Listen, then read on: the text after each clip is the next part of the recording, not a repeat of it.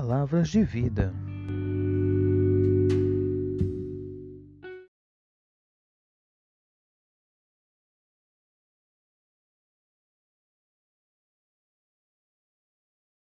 Amém. Deus seja louvado.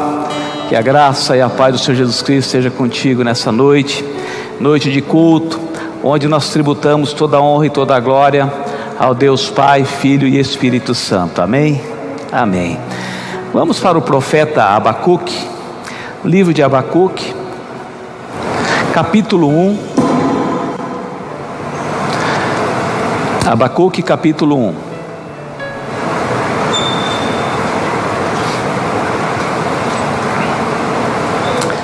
Amém? Deus seja exaltado, que o Espírito Santo fale contigo,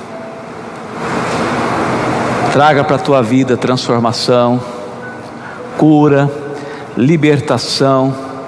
É interessante que quando nós olhamos para todos, todos os personagens da Bíblia que tiveram encontro com o Senhor, algo aconteceu na vida deles.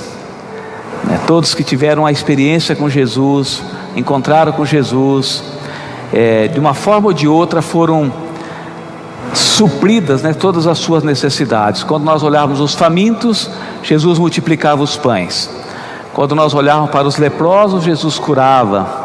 Os cegos é, enxergavam, os surdos ouviam, os paralíticos andavam, demônios saíam das pessoas que estavam cativas por ele.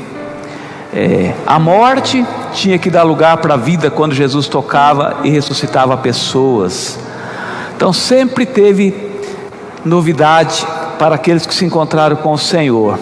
Até mesmo o jovem, o mancebo rico, que teve um encontro com o Senhor e tentando a, ter a aprovação de Jesus Cristo, o jovem rico, e Jesus vai na alma daquele jovem e fala assim: falta alguma coisa para você. Interessante que sempre falta algo para aqueles que justificam a sua espiritualidade. É assim que Jesus é mestre, ele é especialista em desconcertar o que está consertado e consertar o que está desconcertado. Então, quando alguém chegava com recurso, Jesus utilizava outro. Esse jovem mancebo foi o recurso do falta alguma coisa para você. Né? Sempre falta. Quando a gente quer falar, não, Senhor, eu faço isso, eu faço aquilo outro, eu guardo a lei, eu guardo isso. Aí o Senhor fala, então falta uma coisa ainda. Né? É interessante isso. Esse é o discipulado do Senhor. O que falta? O que falta para mim, o que falta para você, para de fato nós sermos verdadeiros discípulos do Senhor Jesus Cristo. E nós estamos aqui diante de uma palavra tão forte uma palavra tão bonita do livro de Abacuque, que eu não sei se eu leio, se eu prego lendo, se eu prego e vou buscando o versículo, é tanto conteúdo que nós temos aqui no livro de Abacuque. Inclusive, o livro de Abacuque foi um dos livros usados para a reforma protestante do século XVI. O justo viverá pela fé, o justo viverá pela sua fidelidade, está aqui no livro de Abacuque, que é citado por Paulo lá nas cartas Lá na carta aos Romanos, o apóstolo Paulo cita também Abacuque. Então, Abacuque é uma carta para a reforma, para reformar a minha vida, reformar a tua vida, reformar a minha espiritualidade. Às vezes não é reformar, mas é transformar. É, vamos deixar o Espírito Santo falar conosco. E estamos aqui provavelmente no ano 600, 650 antes de Cristo período pré-cativeiro, né? E interessante que a palavra Abacuque, o nome Abacuque, ele tem dois significados bastante significativos. É assim que quando a gente entende o, o nome do profeta, provavelmente nós já entendemos o ofício desse profeta. E o nome Abacuque significa abraço. Né? Então, quando você quiser dar um abraço no irmão, quando você quer dar um abraço na irmã, você pode dizer: Me permita te dar um abacuque, né? um abacuque, um abraço. Esse é o derivado da palavra do hebraico. Abacuque significa um abraço. E da, do povo semítico, a palavra abacuque significa uma árvore frutífera. Olha que nome bonito, né? É, Aí as grávidas aí podem colocar o nome do seu filho de Abacuque, é um nome muito bonito, né? Um abraço do Senhor. Agora, a situação não era favorável ao abraço, mas sempre quando Deus se apresenta, Deus se apresenta para trazer um abraço para o seu povo.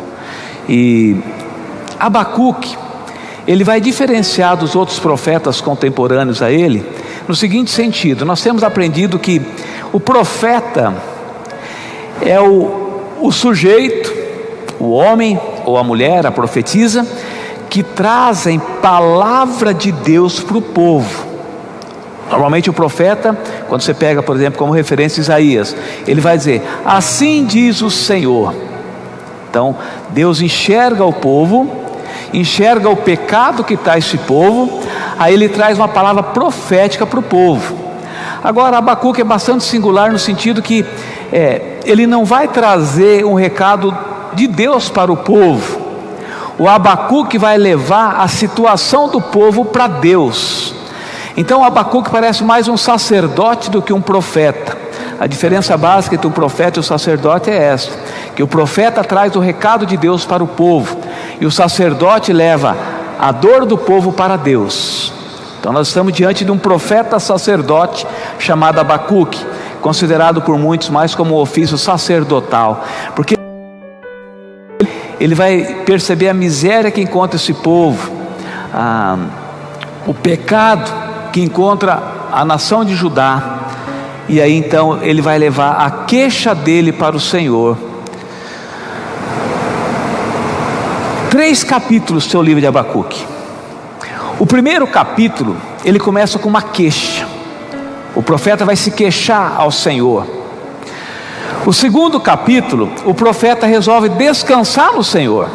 Aquele famoso texto, né? Nós não vamos pregar sobre isso hoje, mas quando ele fala assim: Eu me colocarei numa torre de vigia e vou esperar para ver que resposta o Senhor dará à minha queixa.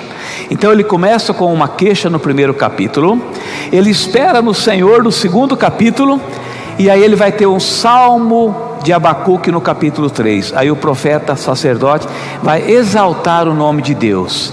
Parece muito com a nossa vida. E se não parecesse com a nossa vida, deveria parecer com a nossa vida. Por quê? Normalmente nós temos queixa ao Senhor. Normalmente nós temos nos queixado muito das circunstâncias que nos assolam. Nós temos motivos de queixa suficiente nos últimos tempos. Né, nesse período de quarentena, quantas queixas nós fizemos, quantos lamentos nós fizemos, quanto medo nós tivemos, isso tudo está no capítulo 1. Quando chega no capítulo 2, é o momento de descansar. Quando você leva uma queixa ao Senhor, você deve dar um tempo ao Senhor para Ele agir. E o profeta teve essa sabedoria, ele descansou no Senhor, ele se colocou numa torre de vigia, e parece que é fácil descansar. Normalmente nós pensamos que descanso é não fazer nada. Não, descanso é fazer muita coisa. Porque às vezes é mais difícil a gente descansar do que agir. Então tem época que nós temos que agir, mas tem época que nós temos que descansar no Senhor. O capítulo 2 nos ensina o descanso em Deus. E o capítulo 3, o Senhor vai responder. E aí o profeta vai exaltar o nome do Senhor. Se nós chegamos aqui nessa noite com queixas, se você que está nos assistindo tem queixas diante do Senhor, está numa crise sacerdotal, numa crise profética, de repente você vai ter que ter o período do descanso, uma torre de vigia, um lugar de oração, onde você vai se colocar numa postura de estar na presença de Deus, numa vida devocional, numa vida de leitura da palavra, numa vida de jejum, numa vida de, de grandes e intensos momentos na presença do Senhor, como se fosse uma torre. Eu não saio dessa torre enquanto o Senhor não me responder. E com certeza, o terceiro capítulo da nossa história, nós vamos exaltar o nome do Senhor. Podemos crer nisso? Eu creio que sim, podemos crer nisso, né? Capítulo 1: O peso que Abacuque, o profeta, viu. Olha como começa a palavra do Senhor aqui. O peso que Abacuque, o profeta, viu. Sabe, irmãos, de repente nós estamos com um peso muito grande sobre a nossa vida. É, o profeta, ou a profetisa, o homem de Deus, a mulher de Deus, às vezes carrega um peso sobre a sua vida, sobre os seus lombos. o peso de ver o seu povo não se convertendo. Às vezes os pais têm um peso sobre a sua vida, o peso do profeta, né? Quando você vê a miséria que estão os seus filhos, a maldição que se encontra seus filhos, parentes, ou às vezes os filhos têm um peso sacerdotal, profético, de não ver os seus pais se convertendo ao Deus verdadeiro, ao Deus único, ao Deus Criador do céu e da terra. Há um peso sobre a alma de um profeta, há um peso sobre a alma de amigos que não vê os seus amigos se convertendo. Ah, há um peso sobre liderança de igreja quando não percebe a sua igreja se convertendo e entrando no genuíno processo de avivamento que a liderança deseja para, para suas ovelhas, para os seus membros, né? Muitas vezes há peso sobre o, os ombros de um marido cuja mulher não se converteu, ou muitas vezes tem um peso sobre os lombos de, um, de, um, de uma mulher cujo marido não se converteu ainda. O profeta sentiu esse peso. Então talvez nós sejamos como Abacuque. Ao começar esse culto, ao adentrar nos primeiros, primeiros versículos da, dessa palavra que tem abraço para nós, tem árvore frutífera para nós, como, como, diz o nome Abacuque. É, cadê o abraço de Deus? Quando você vê a miséria em que jaz o povo que você ama, a família que você ama, os amigos que você ama estão perdidos.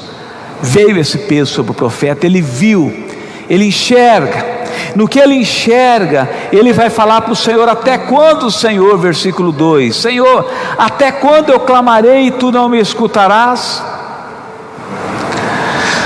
O profeta vai vivenciar uma crise existencial, uma crise espiritual. O profeta vai chegar ao ponto de falar: Senhor, há muito tempo que eu estou clamando, há muito tempo que eu estou esperando uma conversão e o Senhor parece que não está escutando, porque o Senhor não me escuta. Ainda que eu grite, tem violência, ainda que eu grite, tem miséria, ainda que eu grite, tem morte, ainda que eu grite, tem enfermidade, ainda que eu grite, o Senhor não vai nos salvar? Há quanto tempo nós estamos esperando um, um agir de Deus na nossa vida? um agir de Deus nas nossas queixas. Há pouco eu compartilhava com a irmã o tempo de Deus.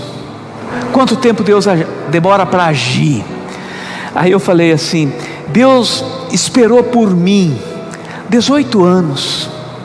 Eu de fato entreguei a minha vida ao Senhor e resolvi adorar o único Deus que me salvou pela cruz em Cristo Jesus. Eu tinha 18 anos de idade e o Senhor teve paciência comigo durante 18 anos.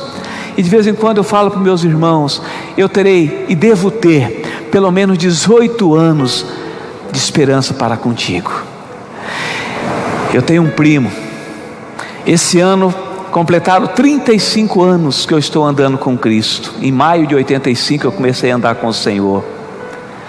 E desde aquela época eu oro pela conversão desse meu primo. Eu já cheguei a uma crise. Será que a minha oração não tem poder? Será que o meu jejum não tem, não tem força para me dar fé suficiente para ver essa alma sendo convertida? Então eles fazem 35 anos. Eu conheço uma mãe que orou pela conversão do seu filho durante 25 anos, cujo filho era revoltado com a espiritualidade dessa mãe, e ele atirava pedras na igreja onde a mãe estava congregando. Tinha um trilho de trem por perto, esse filho pegava pedra lá no trilho e jogava nas vidraças da igreja, e aquela mãe estava ali orando pela conversão desse filho. Demoraram 25 anos. Há quanto tempo é a tua queixa? Há quantos meses você está se queixando ao Senhor? Há quantos anos você está se queixando ao Senhor? Muitas vezes eu me senti como o profeta Abacuque, provavelmente você se sentiu como o profeta Abacuque. Até quando o Senhor vai tardar a tua salvação? Quando entra no versículo 3, o Senhor está me mostrando a iniquidade, o Senhor está me fazendo ver a injustiça desse povo, a destruição e a violência estão diante de mim. Ah, quem suscite a contenda, o litígio, O Senhor estava fazendo esse sacerdote e profeta enxergar a maldade do seu povo, a violência, a violência doméstica, a violência das ruas, a violência dos bairros, agressões, todo tipo de violência. Quando ele entra no versículo 4, ele vai lembrar da lei, ele fala: a lei está frouxa. Como que uma lei do Senhor pode ser frouxa? Essa palavra significa que as pessoas estavam relativizando a lei do Senhor. Por isso que o profeta chega ao ponto de dizer: a lei é frouxa, o julgamento não se manifesta. E aí ele vai entrar numa grande queixa: o perverso está se aproximando do justo, a injustiça está chegando na casa do justo. O profeta está vendo ah, os caldeus, os babilônios se aproximarem da nação de Judá, e vai levar o povo do Senhor cativo, vai levar esse povo para o cativeiro. O profeta não, não suporta isso, ele vai diante do Senhor e fala: Senhor, não é justo o que o Senhor está fazendo, a injustiça se aproximando da tua casa.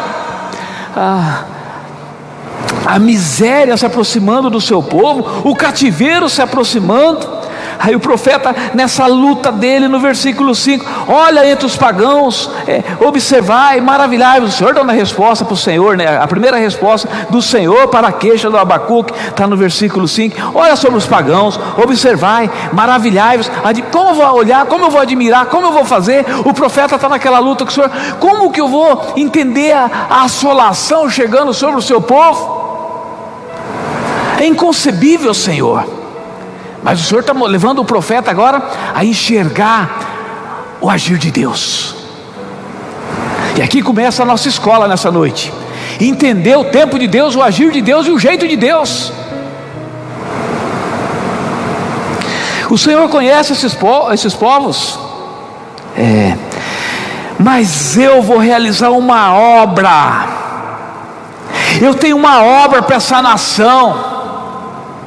Eu tenho uma obra para esse povo que você nem pode crer, e ninguém vai crer. O dia que for contada a obra que eu tenho para fazer para esse povo, sabe qual era a obra? Era o cativeiro. O Senhor ia lavar, levar a nação dele para ser lavada no cativeiro. Interessante, né? É, Deus muitas vezes usava as nações vizinhas como uma bacia para lavar a alma do seu povo. Foi a Síria, foi o Egito, é. agora é a época da Babilônia. E o profeta está ali nessa luta com o Senhor. Eu vou levantar os caldeus. Eu sei quem são os caldeus, ó Abacuque. É uma nação amarga é uma nação impetuosa, é um povo que age pelo ímpeto, pela ira, pela raiva, é um povo que age pela. É, pela cólera. Esse povo, se a gente pudesse ter, tivéssemos tempo para ler versículo por versículo aqui, é, o Senhor vai falar assim: é, eu sei quem eles são, e o Senhor vai usar aqui três animais, simbolizando a força dos babilônios. Ele vai usar o leopardo, simbolizando que é um povo ágil na guerra, ágil na batalha, ligeiro. Mas ele vai dizer que esse povo também é como o lobo, e lobo simbolizando ferocidade, violência, poder de destruição. Mas ele também vai usar o sinônimo da águia, que voa alto, que enxerga longe, que tem toda uma, uma sutileza para pegar a sua presa. Esse povo é assim, Abacuque. Esse povo que eu estou trazendo para lavar a alma da nação de Judá, eu sei quem eles são, são agem pelo ímpeto, pela cólera, pela, pela raiva, pelo impulso, eles são ágil na guerra como o leopardo, são ferozes como o lobo. Sabe, irmãos, Já contextualizando um pouco, o nosso inimigo atual é como um leopardo, ele é ligeiro, destrói como um lobo e voa como uma águia. Eu não tenho dado muita ênfase, porque tem se dado tanta ênfase, mas esse pequeno vírus chamado Covid, às vezes parece como um leopardo, como ele é rápido, como ele chega como um lobo e destrói, como que ele voa. Mas interessante que a falência também, quando bate para nós, é desse jeito. Eu conheço pessoas que ficaram ricas rapidamente, mas também perderam tudo rapidamente.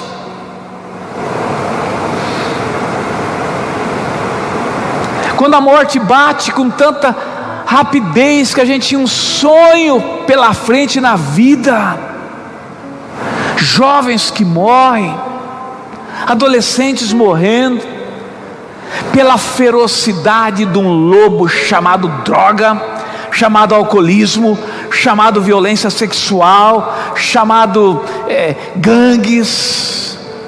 É muito rápido. E interessante que, esse dia falando com, com o irmão que saiu do presídio, ele falou: A minha cela, pastor, era recheada de crente, mas não crente que se também que se converteram no presídio, mas crentes que se apostataram da fé. Quantos filhos de pastores estão presos?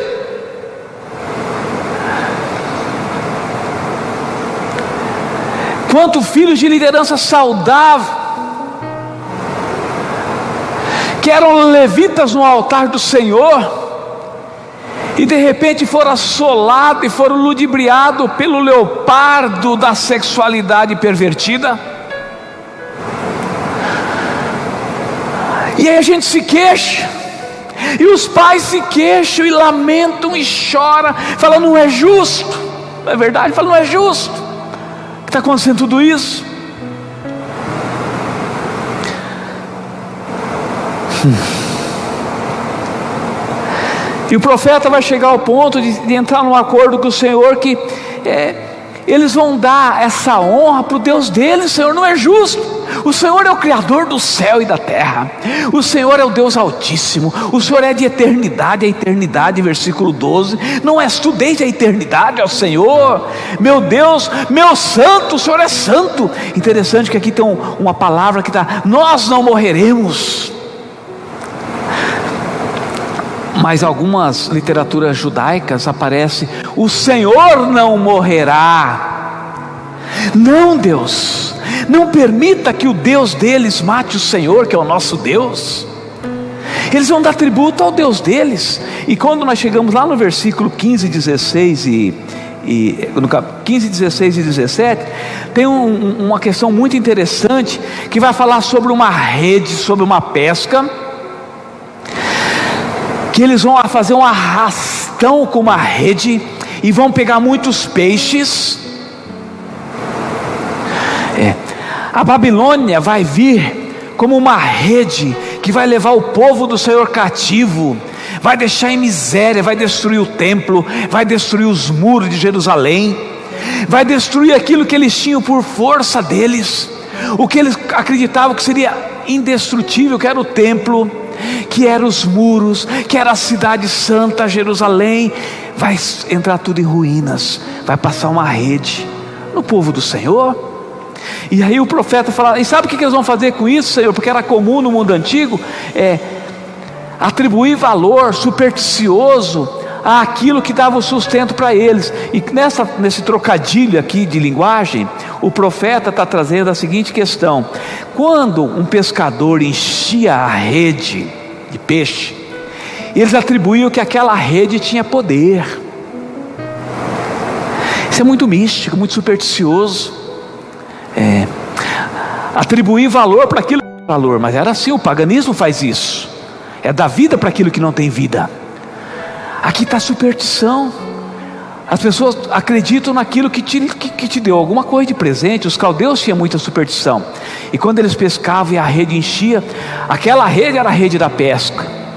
É, aí se torna um objeto de adoração. Isso nós vamos ver, versículo 15, 16. Olha que diz o, o, o 16: Eles vão sacrificar a sua rede, eles vão fazer daquela rede que pesca um objeto de adoração.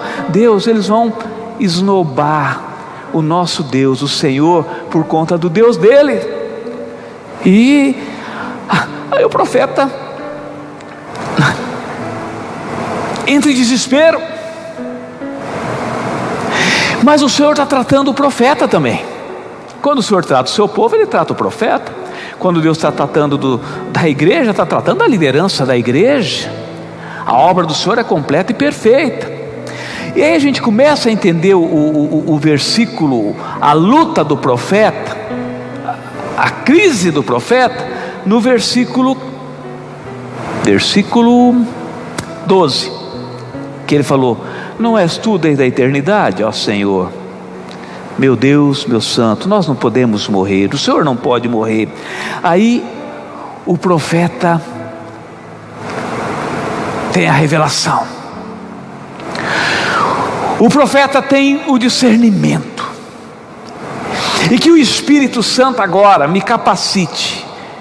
Capacite a você que está na igreja, que está nos assistindo, até um discernimento da tua queixa. Agora é a hora que a gente chama da vivência da pregação, da vivência do culto.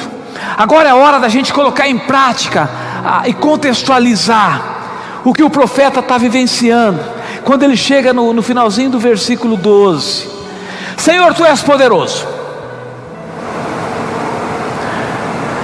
Primeiro reconhecimento de quem agora entra na presença de Deus. Não, se eu olho para a circunstância, eu entro em desespero. Se eu olho para a situação, eu entro em crise. Se eu olho para aquilo que está acontecendo comigo, com a nação que eu amo, com o povo que eu amo, com a família que eu amo, com o amigo que eu amo, com o marido que eu amo, com a mulher que eu amo, com o filho que eu amo, com o pai que eu amo. Eu tenho que chegar a um ponto e falar: Deus, Deus é poderoso. O profeta sacerdote, ele entra em crise, mas ele vai para Deus, e ele traz essa miséria humana para Deus, e fala: Senhor, tu és poderoso. Primeiro reconhecimento nosso nós podemos reconhecer e dizer: Senhor, tu és poderoso. Você pode dizer aí: Senhor, tu és poderoso. Amém? Então diga: Tu és poderoso, Senhor. Tu és poderoso. Para quê? Para libertar, para curar. Só tem um jeito, Pai, do Senhor às vezes libertar e curar. O profeta está entrando na presença de Deus, ele reconhece a soberania de Deus, aí ele vai falar assim: O Senhor estabeleceu tudo isso, para quê? Para correção.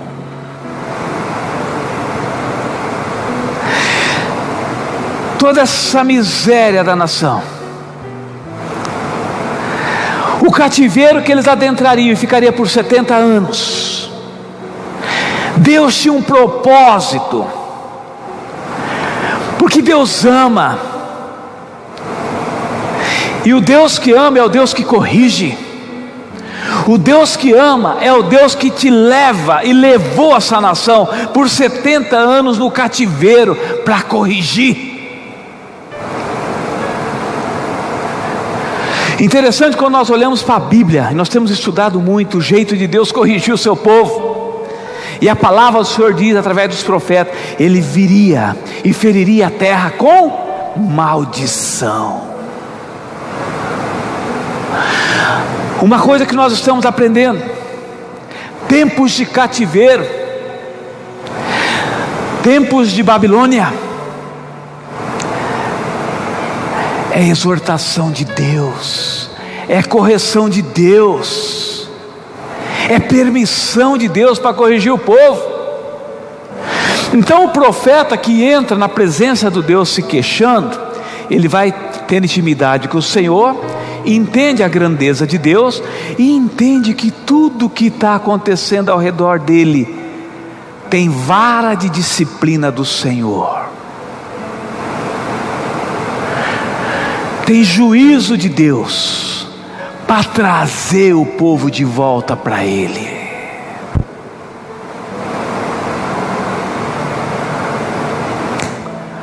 Aí eu começo a me acalmar. E aí você deveria se acalmar. Porque agora eu começo a entender o jeito de Deus agir.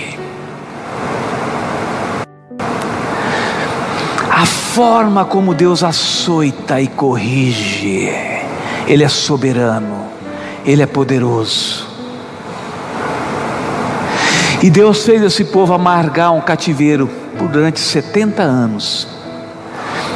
E se tem uma coisa que essa nação aprendeu no cativeiro, teve uma outra coisa que eles desaprenderam depois. Quando nós chegamos lá nos profetas pós-cativeiro, que é o Ageu, o Zacarias e o Malaquias, nós vamos chegar lá daqui uns dias para falar sobre isso. Nós vamos entender qual que é o pecado da nação de Israel depois do cativeiro, nação de Judá. Mas uma coisa que levou eles para o cativeiro foram a idolatria do paganismo que adentrou na nação de Israel.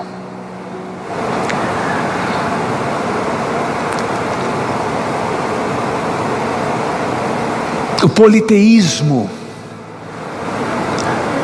levou a nação de Israel para o cativeiro. Então a gente começa a olhar agora, caindo as fichas, por que é que os nossos queridos, os teus queridos, e a gente está junto, a gente sofre junto, estão num cativeiro. A gente pede o livramento, o livramento não vem e Deus mostra, isso. eu sei o que estou fazendo, confia em mim que é época de correção. Aí você começa a entender os vários ídolos que nós temos hoje: riquezas, fortunas, saúde, culto ao corpo, é,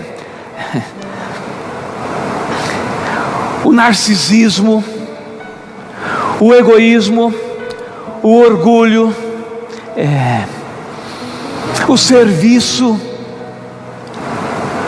a profissão de sucesso, é, que não me dá sustentação.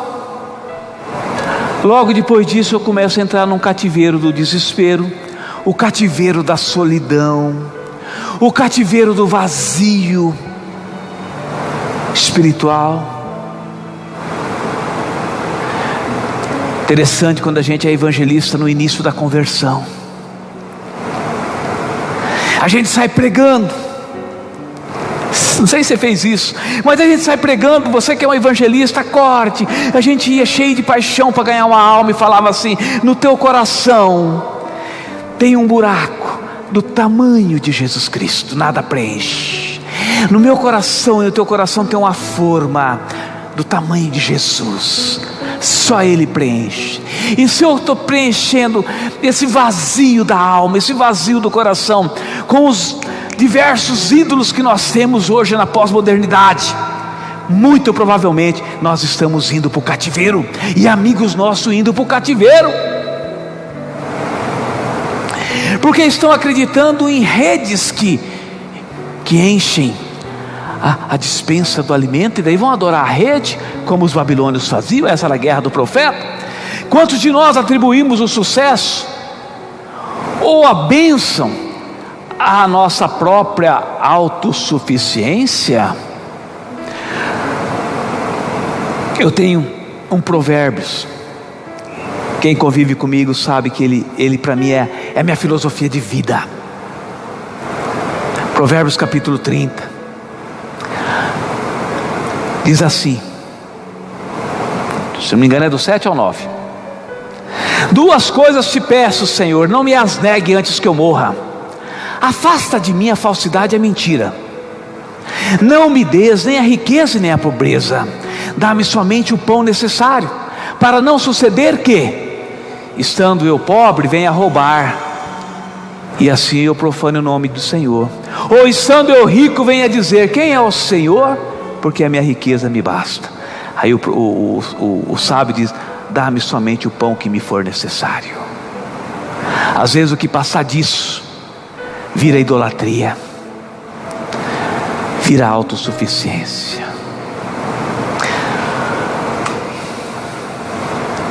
O povo foi para o cativeiro. Queridos nossos estão indo para o cativeiro. E às vezes nós estamos indo para o cativeiro. Mas entendamos o cativeiro da nossa vida como disciplina do Senhor. Sabe?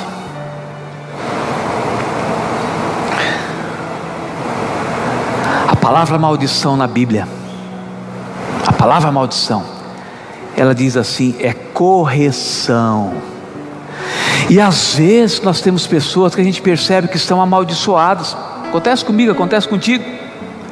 Qual que é a tendência nossa quando alguém, quando percebemos que alguém está debaixo de maldição? É fazer a campanha das sete noites, dos sete mergulhos, dos sete semanas, do sei não sei o que, para quê? Para acabar essa maldição. Opa, eu tenho aprendido uma coisa. Antes de fazer a campanha da maldição, para acabar com a maldição, nós deveríamos fazer, nós deveríamos fazer a campanha do discernimento, porque é que nós estamos debaixo de maldição. Porque a maldição às vezes vem para exortar o povo. É, falei que no início não ia ser fácil, profeta Abacuque. Crise, luta, questiona Deus, até quando, Senhor?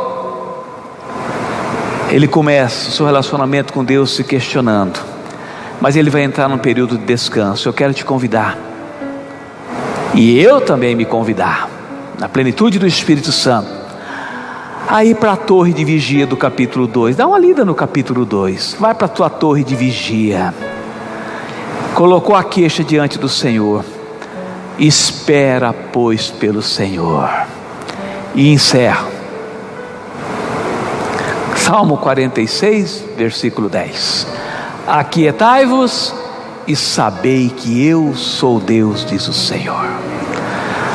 Aprendamos a nos aquietar para saber que o Senhor é Deus. Que o Senhor te abençoe e te guarde. Que o Senhor faça resplandecer a luz do seu olhar sobre você e tenha misericórdia de você. Que o Senhor sobre você levante o seu rosto e te dê a paz. Amém.